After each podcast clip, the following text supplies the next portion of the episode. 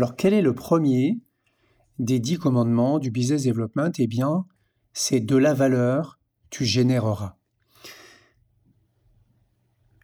Je voudrais vous amener à une situation où vous allez pouvoir dire c'est fou, mais mes clients ne discutent plus le prix. Alors la création de valeur, c'est un peu une tarte à la crème. Qu'est-ce que c'est exactement? Eh bien, c'est la possibilité pour une entreprise d'investir en obtenant une rentabilité supérieure à ce que le risque habituel permet. Elle s'incarne dans une productivité améliorée ou dans l'augmentation de la valeur psychologique d'une expérience, d'un service ou d'un produit. Lorsque ce que vous proposez à vos prospects est perçu comme de la création de valeur, le coût n'est plus le sujet et le prix devient acceptable, voire quelque chose de relativement secondaire dans la discussion. Mais pour créer de la valeur, il va falloir vous engager dans un cycle de business development qui comporte des étapes séquentielles, tout en concourant aux objectifs de croisement des points de vue pour mieux comprendre le besoin, les postures, les douleurs profondes, la cartographie de la prise de décision et la meilleure solution à proposer à vos prospects, mais également à vous-même ou pour votre entreprise. Ne jamais oublier que la création de valeur, ça vaut aussi pour vous-même. Alors la première des règles, c'est de ne jamais se précipiter sur une solution ou une proposition prête à porter. Il faut savoir prendre son temps. Un cycle de vente demande de comprendre et d'analyser de confronter les points de vue et de recueillir des informations avant de pouvoir proposer un service ou un produit. Alors oui, ça peut prendre plusieurs mois, mais la valeur ajoutée que vous serez capable d'apporter à vos prospects vous permettra de vendre à vos conditions et de vous implanter durablement chez vos clients comme un partenaire de confiance.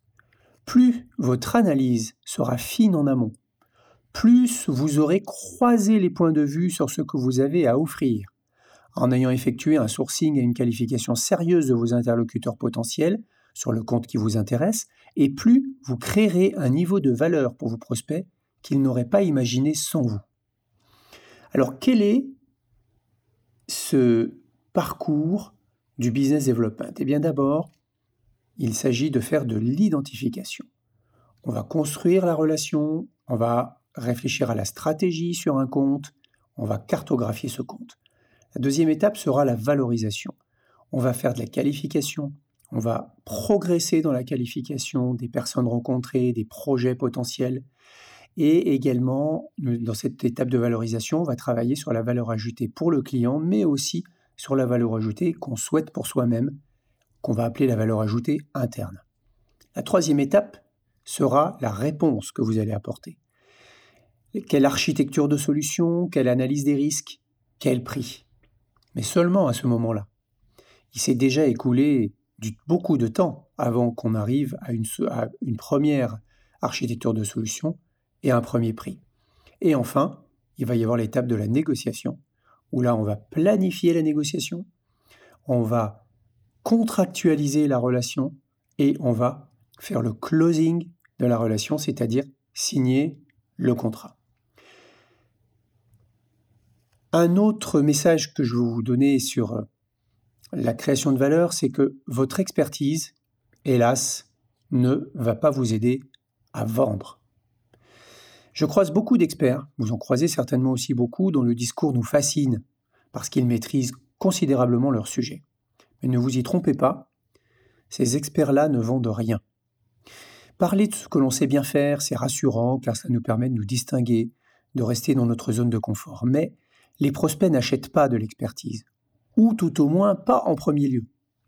Ils achètent d'abord la promesse d'une destination, où leur productivité est meilleure, leur image valorisée. Souvenez-vous de la définition que je vous ai donnée au début sur la création de valeur. Mais ils souhaitent également voyager confortablement avec un risque minimum.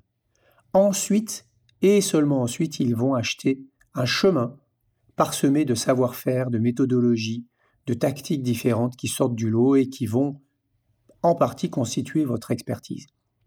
Mais n'oubliez jamais que la définition du point d'atterrissage pour votre client précède toujours l'organisation du voyage en business development.